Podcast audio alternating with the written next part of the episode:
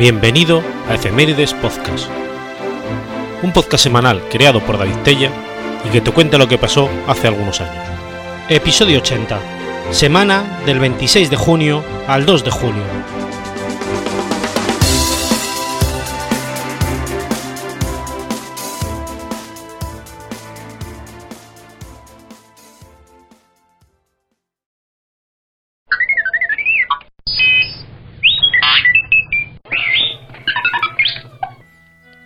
Jueves 26 de junio de 1800.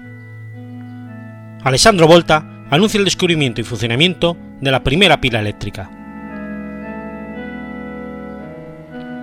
Alessandro Giuseppe Antonio Anastasio Volta fue un físico italiano, famoso principalmente por haber desarrollado la pila eléctrica en 1800. La unidad de fuerza, de fuerza electromotriz del Sistema Internacional de Unidades ha llevado el nombre de voltio en su honor desde 1881. Alessandro Volta, físico y pionero en los estudios de la electricidad, nació en Lombardía, Italia, el 18 de febrero de 1745, en el seno de una familia de nobles en Como, Italia. Fue hijo de una madre noble y de un padre de la alta burguesía. A sus siete años falleció su padre, y la familia tuvo que hacerse cargo de su educación. Desde muy temprano se interesó en la física, y a pesar del deseo de su familia de que estudiara una carrera jurídica, él se las ingenió para estudiar ciencias. Su educación básica y media fueron en humanidades. Para llegar a la enseñanza superior, optó por una formación científica. En 1774 fue nombrado profesor de física de la Escuela Real de Com. Un año después, Volta realizó su primer invento, un aparato relacionado con la electricidad. Con dos discos metálicos separados por un conductor húmedo, pero unidos con un circuito exterior. De esta forma, logra por primera vez producir corriente eléctrica continua, inventando el, el electróforo perpetuo, un dispositivo que una vez que se encuentra cargado puede transferir electricidad a otros objetos y que genera electricidad estática. Entre 1776 y 1778 se dedicó a la química, descubriendo y aislando el gas metano. Un año más tarde, en el 79, fue nombrado profesor titular de la, Cátedra de Física Experimental de la Universidad de Pavía. En 1780, un amigo de Volta, Luigi Galvani, observó que el contacto de dos metales diferentes con el músculo de una rana originaba la contracción del músculo, cosa que achocó la aparición de una corriente eléctrica. En 1794, a Volta le interesó la idea y comenzó a experimentar únicamente con metales, y llegó a la conclusión de que el tejido muscular animal no era necesario para producir corriente eléctrica. Este hallazgo suscitó una fuerte controversia entre los partidarios de la electricidad animal y los defensores de la electricidad metálica, pero la demostración realizada en 1800 del funcionamiento de la primera pila voltaica certificó la victoria del bando favorable a las tesis de Volta. El 20 de marzo de 1800, Alejandro Volta escribió a Sir Joseph Banks, el entonces presidente de la Royal Society, para anunciarle el descubrimiento de una pila voltaica. Esta carta fue leída ante la Royal Society el 26 de junio de 1800, y tras varias reproducciones del invento efectuadas por los miembros de la sociedad, se confirmó el invento, y, se le otorgó el crédito de este. En septiembre de 1801, Volta viaja a París aceptando una invitación de Napoleón Bonaparte, para exponer las características de su invento en el Instituto de Francia. El propio Bonaparte participó con entusiasmo en las charlas de Volta. El 2 de noviembre del mismo año, la Comisión de Científicos distinguidos por la Academia de las Ciencias del Instituto de Francia, encargados de evaluar el invento de Volta, emitió el informe correspondiente aseverando su validez. Impresionado con la batería de Volta, el emperador lo nombró conde y senador del Reino de Lombardía, y le otorgó la más alta distinción de la institución, la medalla de oro al mérito científico. El emperador de Austria, por su parte, le designó director de la Facultad de Filosofía de la Universidad de Padua en 1815. Sus trabajos fueron publicados en cinco volúmenes en 1816, en Florencia. Los últimos años de vida de Volta los pasó en su hacienda en Cammano, cerca de Como, donde falleció el 5 de marzo de 1827.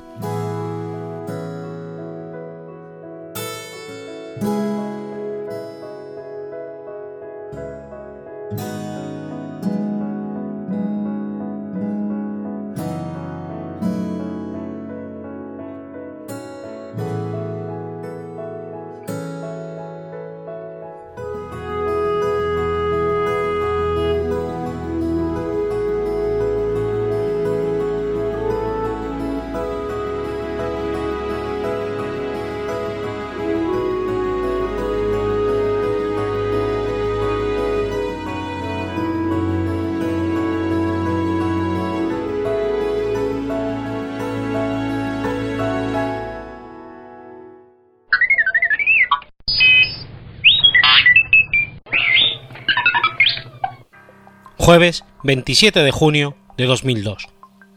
Muere John Swisel, bajista de The Who.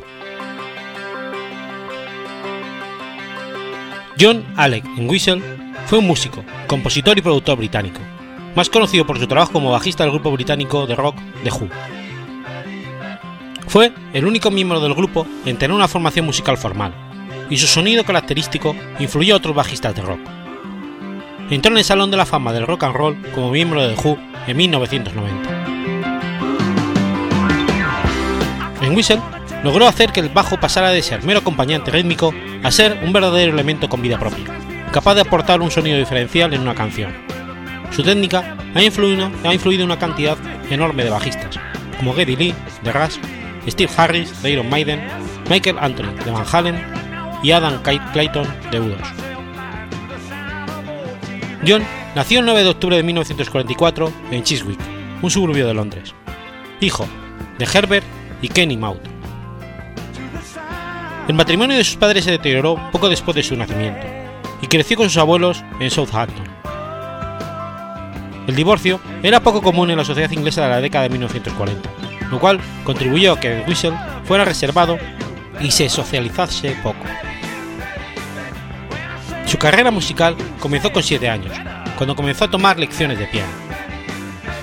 Dado que no disfrutó de su experiencia y después de entrar en la Acton County Grammar School con 11 años, cambió a la trompeta y poco después al corno francés, cuando se unió a Midlexer School Symphony Orchestra. En su segundo año en la escuela conoció a Pete Townshend y juntos formaron The Confederates, una banda de jazz tradicional. El grupo solo tocó una vez, antes de decidir que el rock and roll era más atractivo. En Whistle, en particular, tenía dificultades en escuchar su trompeta dentro del grupo, por lo que decidió pasó a tocar la guitarra. Sin embargo, acabó por coger el bajo como instrumento principal. Fabricó su propio instrumento en casa y al poco atrajo la atención de Roger Daltrey, que había estado en Acton County pero había abandonado la escuela para trabajar. Daltrey era consciente de la reputación de Whistle y le pidió que se uniera como bajista a su banda, The Detours. Después de unirse a The Detours, en Whistle desempeñó un papel importante en introducir a Pete Townshend en el grupo. Finalmente, Daltrey despidió a todos los miembros de su banda, a excepción de Whistle, Townshend y al batería, Doug Sandon, aunque en el caso de Sandon fue solo porque aún no había encontrado un batería con suficiente talento como para reemplazarlo. Tras la entrada de Kid Mom en el grupo, Daltrey cedió el papel de guitarrista a Townshend y se convirtió en el líder y vocalista. El grupo sufrió varios cambios con su nombre y temporalmente tocó como The High Numbers antes de llamarse Who. En Wizard tuvo dos apodos durante su carrera como músico. Fue apodado de Ox debido a su fuerte constitución física y a la aparente capacidad de comer, beber y hacer algo más que el resto. También fue apodado de Thunderfinger. Bill Wyman, bajista de Rolling Stone, le describió como el hombre más tranquilo en privado, pero también el hombre más ruidoso en el escenario. El sentido del humor irónico y a veces negro de Whistle contrastó con el trabajo más introspectivo de Townshend dentro de The Who.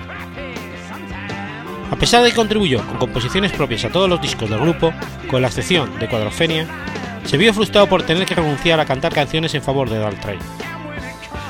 Según en Whistle, tenía un par de canciones por disco, pero mi problema era que quería cantar las canciones y no dejárselas a Roger.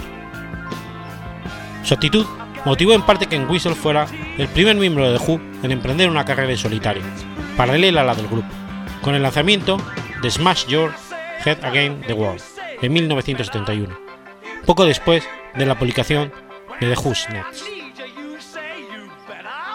También fue el único miembro del grupo con una formación musical formal. Además de tocar el bajo, contribuyó tocando instrumentos como la trompa, la trompeta y el arpa de boca, entre otros. También dobló varias pistas de instrumentos de viento para crear la sección de metales en canciones como 515 y arregló secciones de vientos para tocar en directo con el grupo. Sus influencias incluyen a Duane Eddy y Jen Vicente, y a bajistas de soul y rhythm and blues como James Jamerson, al igual que sus lecciones de corno francés, piano y trompeta. En Whistle suele aparecer en los primeros puestos en las listas de mejor bajista de diversas revistas especializadas. En el 2000, los lectores de la revista Guitar lo declararon bajista del video. En 1971, en Whistle publicó un disco en solitario, Smash Your Head Against the Wall, de forma paralela a su trabajo con el grupo. A pesar de tener una mínima repercusión comercial a lo largo de su carrera, en Whistle publicó varios discos de estudio en sucesivos años. En el 74 recopiló Hot and Shots, una colección de material inédito de Who, y con el grupo en descanso salió de gira con su propia banda, Ox, como medio de promoción de Mad Dog. En 1990, en Whistle salió de gira con The Best, un supergrupo de corta vida que incluyó a Keith Emerson, Joe Walsh, Jeff Baxter y Simon Phillips. También apareció en la tercera edición de Ringo Starr and His All Star Band en 1995, con Billy Preston, Randy Bachman y Mark Farnell, y contribuyó al grupo con las canciones Boris the Spider y My Wife. Al final de su carrera, formó The John Aswell Project, con su amigo y batería Steve Lungo y el guitarrista Mark Hitz, ambos antiguos miembros de Red Red. El proyecto evolucionó en The John Swift Band, con Godfrey Townsend como vocalista, reemplazando a Mark Hitz con la guitarra. En el 96, el grupo ofreció la gira Left for Dead con Alan St. Jones en los teclados. Después de salir de The Who con la gira Cuadrofenia en el 96 y 97, el Whistle volvió a salir de gira con su propia banda con Gordon Cotton en los teclados. El álbum Left for Dead recogió los mejores momentos de ambas giras. En el 99 y 2002 tocó con The Who y participó en un proyecto paralelo llamado The Pioneers, con Mackie Wine como guitarrista principal, Ron Magnus en la guitarra rítmica, Roy Michaels y André Becca como vocalistas y John Delgado como batería. En 2001 tocó a Wall Down Avenue Road, un, tribuno, un tributo a los Beatles, organizado por Alan Parsons y contó con la participación de Ann Wilson de The Hearts, Todd Rundgren, David Pack de Ambrosia, además de Geoffrey Townsend, Steve Lungo y John Beck.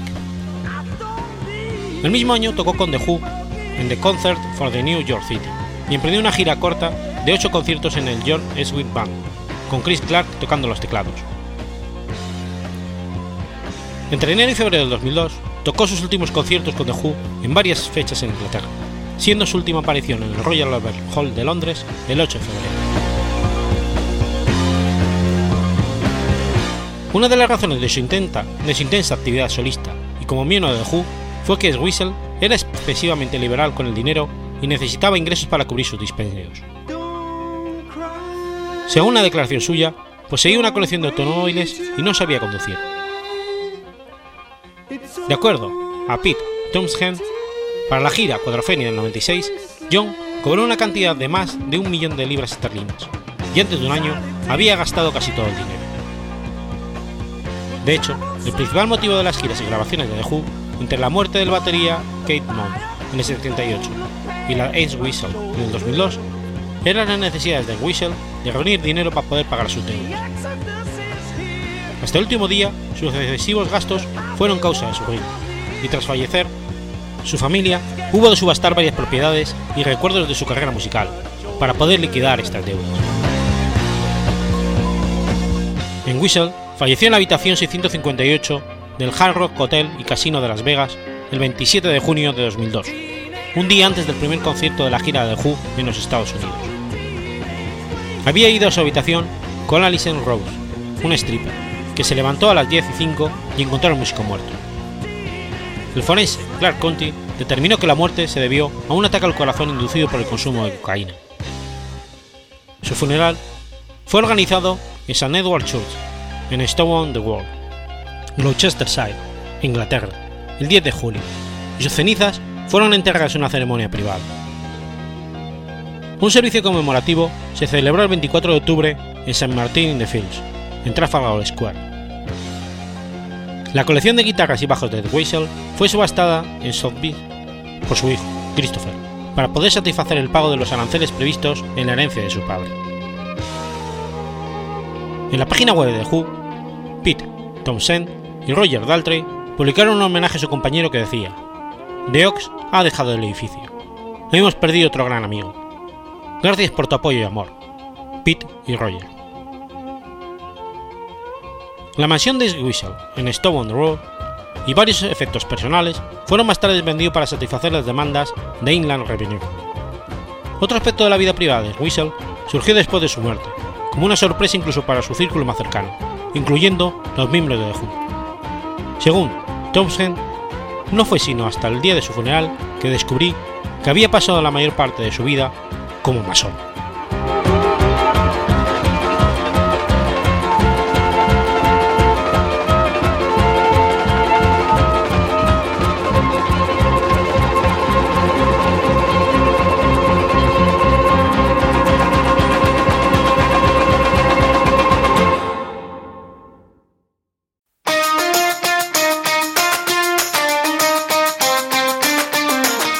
Las JPod 2017 de Alicante ya se acercan. ¿Y eso qué es lo que es?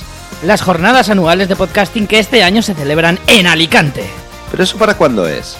El 27, 28 y 29 de octubre, pero antes haremos una maratón de podcasting el sábado 1 de julio. Yo es que voy a estar muy liado, seguro. No te preocupes, estaremos desde las 12 del mediodía hasta las 12 de la noche. 12 horas ininterrumpidas de podcasting donde os hablaremos de las futuras JPod 2017. ¿Y habrá podcast en directo? ¡Sí! Y entrevistas a gente de fuera, ya sabes, mmm, vía Skype y eso. ¡Naturalmente! ¿Habrá desnudos integrales? ¡No lo creo! ¿Y toda esa información? Será amena y divertida. Puedes contar con ello. Vale, entonces sí, mmm, me apetece mucho. También os contaremos cómo contribuir con vuestras donaciones para que sean unas JPod inolvidables y las recompensas que os podéis llevar con cada una de ellas. Recuerda, sábado 1 de julio, de 12 de la mañana a 12 de la noche. Podrás participar en directo a través del chat de Spreaker y en el Twitter arroba jpod17alc.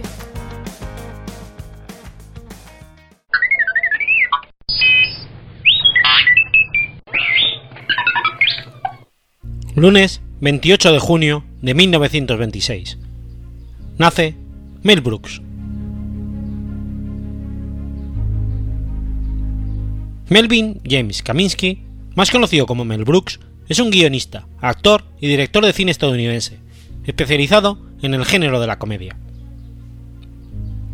Hijo de padres judíos rusos, durante la Segunda Guerra Mundial perteneció al cuerpo de ingenieros de la US Army y es allí donde dio sus primeros pasos de cómico parodiando en la radio del ejército los mensajes de propaganda nazi que se podían oír en la radio alemana. De vuelta a Estados Unidos, trabajó para televisión escribiendo guiones para series y espectáculos cómicos, siendo Superagente 86 el más destacado de ellos. Su entrada en el mundo del cine fue en 1968 con Los Productores, siendo el director y el guionista. Da vida a un productor de musicales estafador y a un contable tímido y nervioso que encuentran la más grande estafa jamás creada. Producir un musical cuyo fracaso es asegurado de forma de hacer más dinero que con el musical exitoso. Ganó el Oscar al mejor guion en el 69. Una de sus parodias más conocidas es Soy o no soy, sobre el clásico Ser o no ser, en la que interpreta el actor de teatro polaco que durante la Segunda Guerra Mundial tiene que actuar para salvar su vida y la de varios de los que le rodean en dicha comedia. También escribe, dirige y actúa en el clásico de terror, pero llevado a la comedia de la película Drácula, un muerto muy contento y feliz. Mel Brooks también ha sido el productor del Hombre Elefante de David Lynch y de La Mosca de David Cronenberg. Para producir estas películas, tan ajenas a su estilo, tuvo que crear la empresa Brooks Films, para evitar que el público, al ver en los carteles Mel Brooks presenta, pensasen de inmediato que era una comedia. Los títulos de sus películas han sido traducidos del inglés en forma distinta en diferentes países, y también han sido modificadas, práctica usual para audiencias de estos. En cuanto a homenajes, en 2009 recibió el premio Kennedy del gobierno estadounidense y el 25 de abril de 2010 recibió su estrella en el Paseo de la Fama de Hollywood por su trayectoria cinematográfica.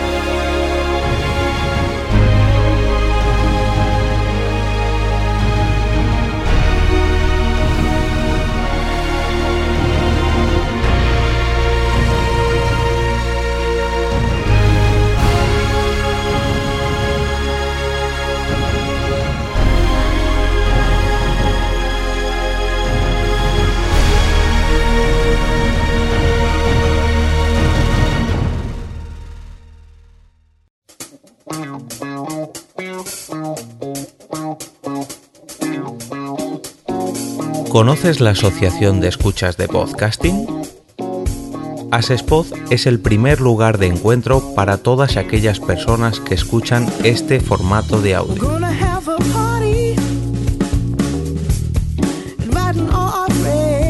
Compartimos, comentamos y escuchamos una gran cantidad de podcasts, pero seguro que no los conocemos todos. Nos falta este que estás escuchando ahora mismo.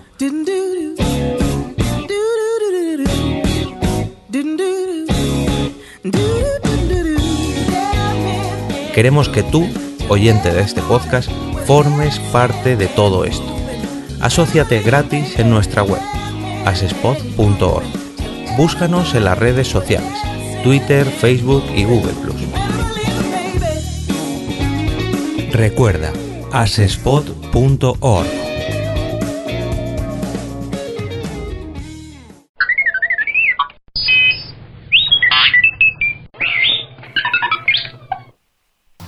Sábado 29 de junio de 1963. Nace Khalid El Masri. Khalid El Masri es un ciudadano alemán que fue secuestrado, encarcelado e interrogado durante varios meses por la CIA. Khalid nació en Kuwait de padres libaneses.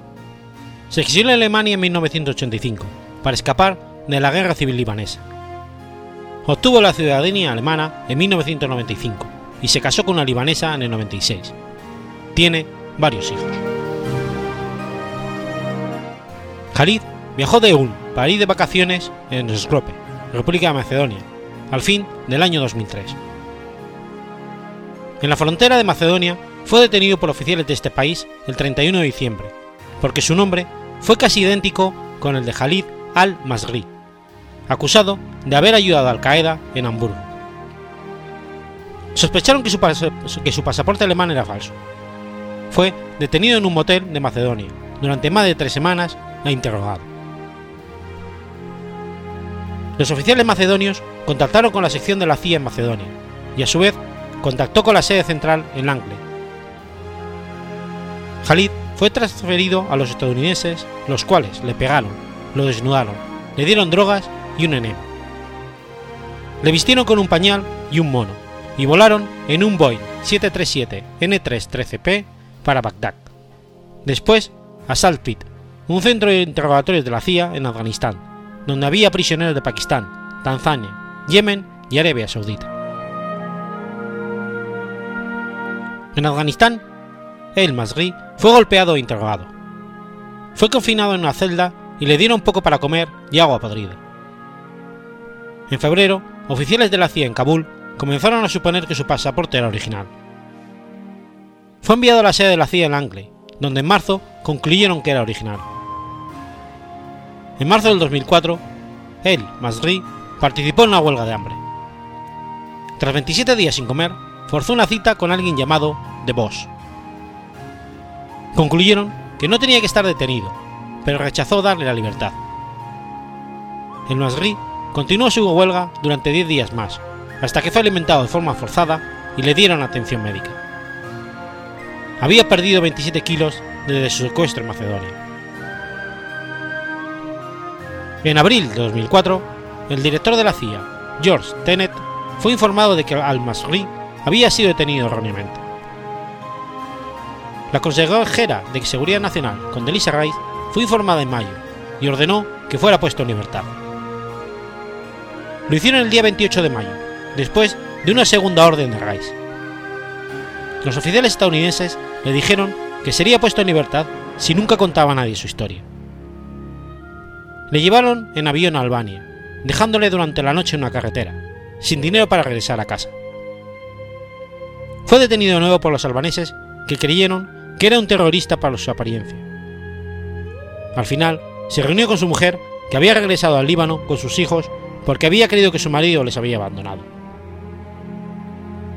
Con una analítica de isótopos, científicos del Archivo Bávaro de Geología en Múnich analizaron su pelo y verificaron que había sufrido de malnutrición durante su desaparición. El Washington Post escribió el 4 de diciembre de 2005 que el inspector general de la CIA había investigado una serie de secuestros erróneos, incluyendo el de Al-Masri. El 5 de diciembre de 2005, la canciller alemana Angela Merkel dijo que los Estados Unidos habían admitido que fue un error el secuestrar a Al-Masri. El 6 de diciembre de 2005, la American Civil Liberty Union ayudó a Al-Masri a plantear una demanda en Estados Unidos contra el antiguo director de la CIA, George Tenet, y contra los propietarios de los aviones privados, prestados al gobierno estadounidense, usados por la CIA para el transporte. Al-Masri tuvo que participar a través de videoconferencia porque las autoridades estadounidenses otra vez le confundieron con el terrorista del Qaeda Yalid al-Masri y le negaron la entrada al país cuando su avión llegó a Estados Unidos. También negaron la entrada a su abogado, Manfred Yiki. Al-Masri publicó al final su historia en Los Angeles Times.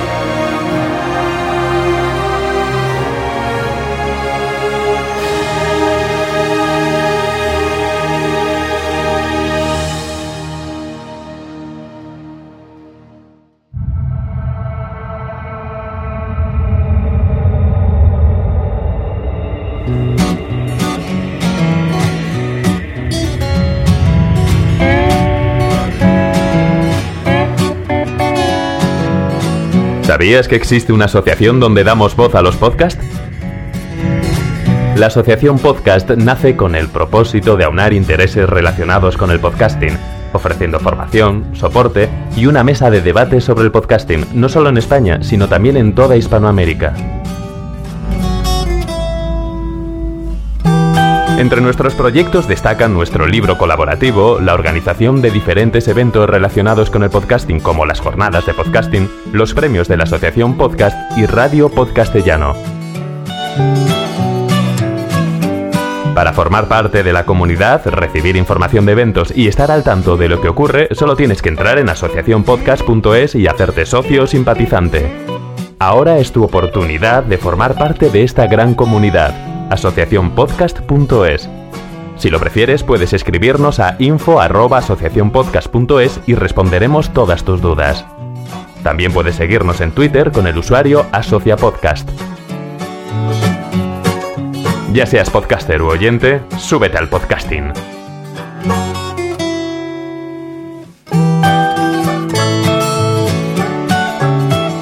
Gracias, de nada.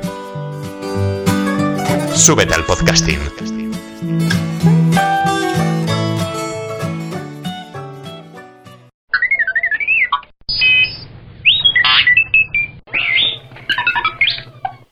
Viernes 30 de junio de 1961. Muere Lee De Forest. Lee De Forest fue un inventor estadounidense, con aproximadamente 300 patentes registradas, entre las que destaca el triodo, primer dispositivo amplificador y origen del posterior desarrollo de la electrónica basada en las válvulas de vacío. Nació en 1873, en Council Falls, Iowa, pero creció en Talladega, Alabama, donde habían enviado a su padre, ministro religioso, para reorganizar una escuela negra. Fue un lugar solitario para el joven Lee, privado de las habituales relaciones juveniles. Dispuso de más tiempo para leer. Su padre intervino directamente en la educación religiosa del niño, con la esperanza de orientarlo a esa vocación. Sin embargo, Lee prefería la ciencia y mostró tener gran actitud para ella, construyendo baterías y motores que eran de calidad profesional. En la escuela científica Senfield de Yale recibió estímulo el talento de Lee y se quedó allí hasta obtener el doctorado en 1899. Durante toda su vida creó una, una idea lucrativa tras otra, mas la falta de perspicacia comercial le impidió sacar provecho del fruto de su genio. El crecimiento excesivo de su compañía acabó por provocar la bancarrota, pero De Forest se recobró rápidamente. El joven inventor se casó en 1908, mas tuvo una luna de miel muy altareada. Con su esposa fue a París y allí instaló un transmisor telefónico en la parte superior de la Torre Eiffel. A su regreso a los Estados Unidos, fue asediado por la solicitud de sus inventos que le hacían personas de todas las clases sociales. Construyó antenas en los techos de los rascacielos e instaló su equipo electrónico de amplificación sonora en los teatros y en el Metropolitan, Metropolitan Opera House. Idea tras idea salían del prolífico cerebro de De Forest. Entre sus muchos inventos, recibió las patentes de un bisturí, el circuito oscilador de alta frecuencia, el radioteléfono, los sistemas de transmisión y recepción de radio, los sistemas de comunicación de los trenes, un altavoz, la celda fotoeléctrica, la cámara de cine a prueba de ruidos y un aparato de televisión y de televisión a colores. En 1923 demostró en el Teatro Rivoli de Nueva York su proceso fonofilm para películas sonoras. Pero fue en 1906 cuando De Forest inventó el triodo. El objetivo de Forest era el de descubrir un método para amplificar las ondas y al mismo tiempo controlar el volumen del sonido. Construyó una delgada tira de alambre de platino, a la que dio el nombre de rejilla. La dobló en zigzag y la colocó entre el filamento y la placa. Después encerró todo el aparato en una bombilla de vidrio. Por inventar el triodo y la revolución tecnológica que éste creó, es considerado el padre de la electrónica, ya que antes del triodo solo se limitaban a convertir la corriente alterna en corriente continua, o sea, solo se construían las fuentes de alimentación. Pero con la creación del trío de vacío vino la amplificación de todo tipo de señales, sobre todo la de audio, radio y televisión, y todo lo demás. Esto hizo que la industria de estos equipos tuviera un repunte tan grande que ya para décadas superiores, al 1930, se acuñara la palabra por primera vez electrónica, para referirse a esta tecnología de estos equipos emergentes. Difícilmente se consideraría que el retorcer un delgado de fragmento de alambre e insertarlo en una bombilla es un incidente que conmueve al mundo. Sin embargo, eso es literalmente lo que hizo Lee de Forest para inventar el triodo, que está considerado en la actualidad como uno de los 20 mejores inventos y más importantes de la historia de la humanidad. Y es ahí donde nace la electrónica.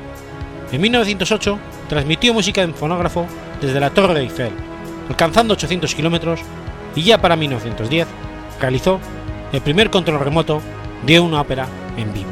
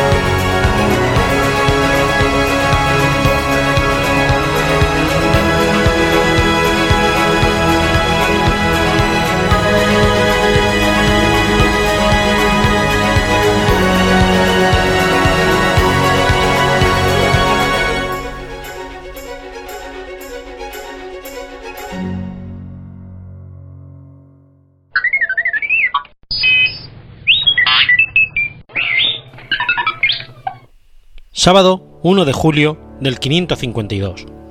Muere el rey visigodo Totila. Totila, conocido también con el nombre de Baduila, nació en Treviso y fue el rey de los ostrogodos del 542 al 552, tras la muerte de su tío Ildibaldo y el asesinato de Erarico. Murió en la batalla de Busta Galorum en el 552. Después de los conflictos con el general bizantino Belisario y la consiguiente captura de Vitiges en el 540, los ostrogodos perdieron el control de la mayor parte de Italia y pasaron a tener un estado al norte del río Po. Totila era el comandante de la tropa astrogoda de Tarviso y probablemente fue nombrado rey a mediados del año 542. Su objetivo fue el de oponerse a la política del emperador bizantino Justiniano I, que dominaba Italia. Totila tuvo inicialmente mucho éxito, aprovechándose de que las tropas de Justiniano I estaban empeñadas desde el año 540 en una guerra contra los sasánidas de Persia. Consiguió notables éxitos en el campo de la batalla, asediando y saqueando al Atri, en el 543, reclutando campesinos para reforzar el ejército. Logró conquistar la ciudad de Roma en dos ocasiones, a finales del 546 y a principios del 550, aunque no consiguiera mantenerla por mucho tiempo. La primera vez que Totila asedió Roma fue en el 544. El 17 de diciembre de 546, los guardianes se aliaron con el ejército ostrogodo y abrieron las puertas de la ciudad, consintiendo la invasión. Roma fue tomada, sus muros destruidos y sus habitantes perseguidos. En la primavera del 547, Belisario consiguió liberarla, y el segundo asedio de Totila, en mayo del mismo año, no tuvo éxito. En el otoño del 49, Totila asedió Roma por tercera vez, y logró conquistarla gracias a una nueva tradición de los guardianes que abrieron las puertas a su ejército. La ciudad tuvo pocos supervivientes, y el Senado romano se transfirió casi por completo a Bizancio. Después de la segunda conquista de Roma, Totila hizo una campaña de propaganda, en la cual puso en enfrentamiento el estilo de vida de los ostrogodos en el tiempo de Teodorico el Grande con los años de sufrimiento, de la guerra y de la política fiscal de Justiniano I. Tuvo menos éxito con la política exterior, ya que no consiguió hacer una alianza con los francos. En el 551, Justiniano I entregó el mando del ejército bizantino al general Narsas y lo mandó liberar Italia. Sus tropas entraron en Italia por el norte a través de los Balcanes, evitando las líneas defensivas ostrogodas. Totila entonces abandonó Roma, llevando consigo 300 jóvenes rehenes escogidos entre las familias más importantes de la ciudad. El 1 de julio del 52, el ejército ostrogodo fue derrotado en Umbría, bajo las flechas de los arqueros del ejército de Narses, en la batalla de Tagina. Totila murió en la batalla, y durante la fuga, los ostrogodos se reunieron bajo su último rey en Italia, Tella. Este mató a los 30 jóvenes terrenes de Totila, y el mismo fin tuvieron todos los prisioneros y las familias senatoriales. Sin embargo, debido a la pérdida de la mayor parte de la caballería, que no pudo ofrecer una resistencia adecuada, el sueño de los ostrogodos de un reino en Italia llegó a su fin.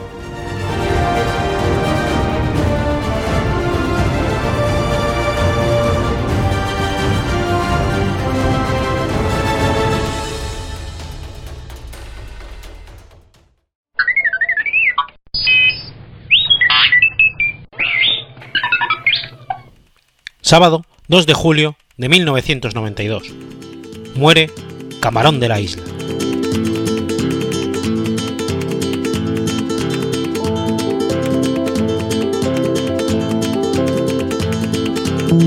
José Monje Cruz, conocido artísticamente como Camarón de la Isla, fue un cantador español gitano, considerado una de las principales figuras del flamenco. José Monje Cruz nació en la localidad de San Fernando el 5 de diciembre de 1950, en la calle Carmen, en el barrio conocido popularmente como Las Callejuelas. Hijo de Juana Cruz Castro y Juan Luis Monje Núñez, fue el penúltimo de ocho hermanos de la familia gitana. El apodo, porque es conocido, le fue dado por un tío suyo, de nombre José, debido a su delgadez, pelo rubio y piel blanca, que en su opinión le hacían parecer un camarón. Por otro lado, la ciudad de San Fernando se halla ubicada en la isla del León, por lo que es conocida como la isla, topónimo que Camarón añadiría a la segunda parte de su apodo para formar parte de su nombre De niño estudió en el colegio del liceo, sección beneficencia, hasta que dejó la escuela para ayudar a su padre, gran aficionado al cante flamenco, en la fragua donde trabajaba.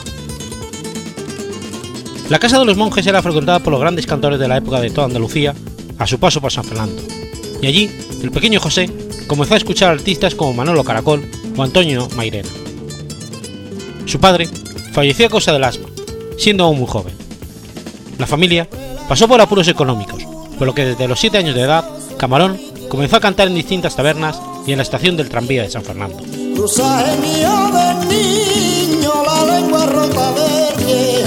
En 1955, a la edad de 5 años, actuó por primera vez en la compañía que montaba una escuela llamada Los Hermanitos de San Fernando. Con 12 años, gana el primer premio del concurso flamenco del Festival de Montilla. Empieza a extenderse su fama y se inicia como profesional en el mundo del cante en compañía de su mejor amigo de entonces, el cantador Ram Capino. Juntos frecuentan las ferias más importantes de Andalucía, demostrando su arte en las casetas en las que actúan. A partir de entonces, canta junto a Dolores Vargas y La Singla, entre otros, y hace varias giras por Europa y América enrolado en la compañía de Juanito Valderrama. En 1958 comienza a cantar de forma esporádica en la venta de Vargas de San Fernando. Lo hace por las tardes, ya que debido a su corta edad no se le permitía asistir de noche. Allí lo escuchan por primera vez los grandes cantadores de la tierra nace en aquel momento, le nace en aquel momento.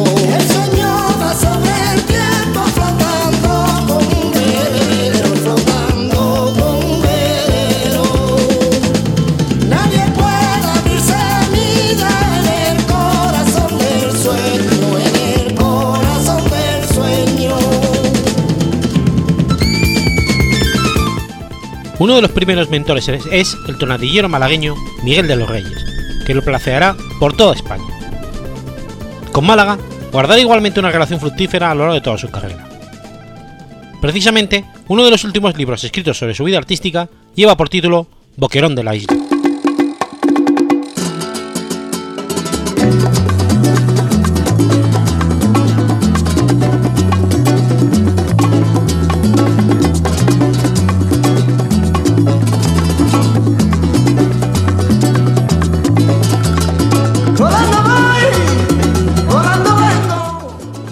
En 1966 gana el primer premio del Festival de Cantejondo de Mairena del Alcor y posteriormente se traslada a Madrid con Miguel de los Santos.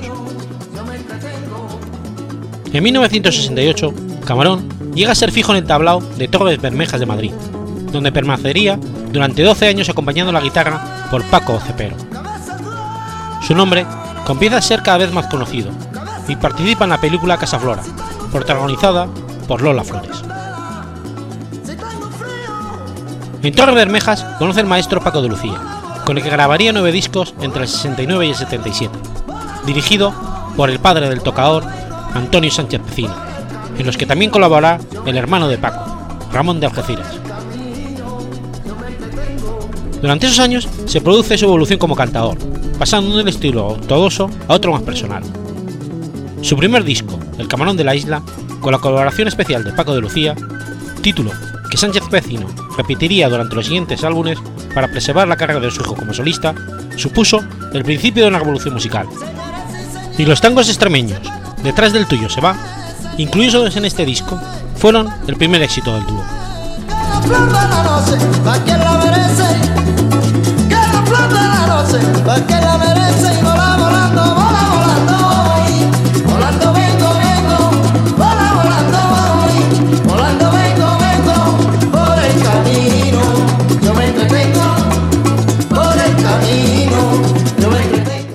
1976 contrae matrimonio con Dolores Montoya, la chispa, con la que tendría cuatro hijos. La boda se celebró en la localidad de la Línea de la Concepción, apadrinado por su hermano Manuel y la bailaora Manola Carrasco.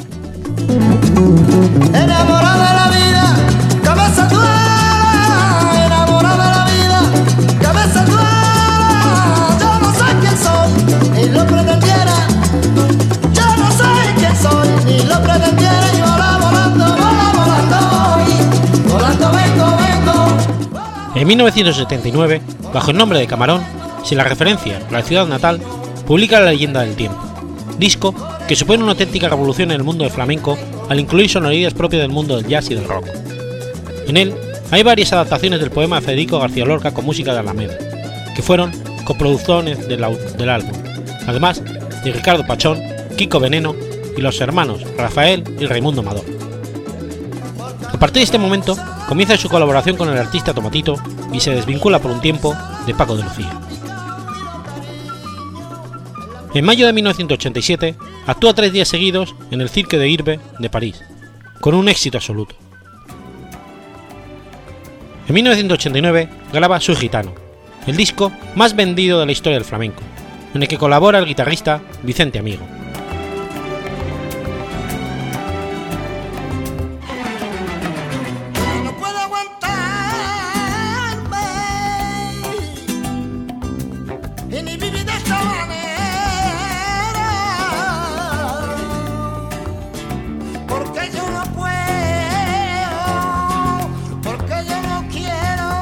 En 1990 es condenado a un año de prisión por un delito de imprudencia temeraria con resultado de muerte tras un accidente de circulación que se produjo el 17 de octubre de 1986 y en el que fallecieron dos personas. El cantaor no ingresó en prisión por carecer de antecedentes penales.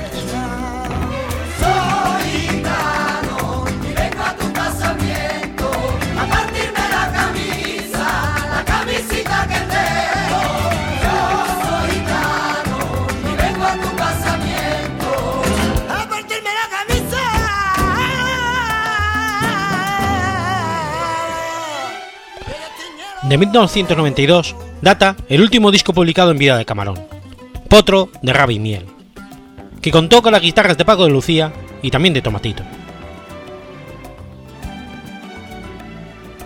La grabación de este disco tuvo que ser interrumpida debido al diagnóstico de un cáncer de pulmón, ocasionado por su grave adicción al tabaco, que acabaría con su vida unos meses después, tras viajar infructuosamente a Estados Unidos en busca de una posible cura.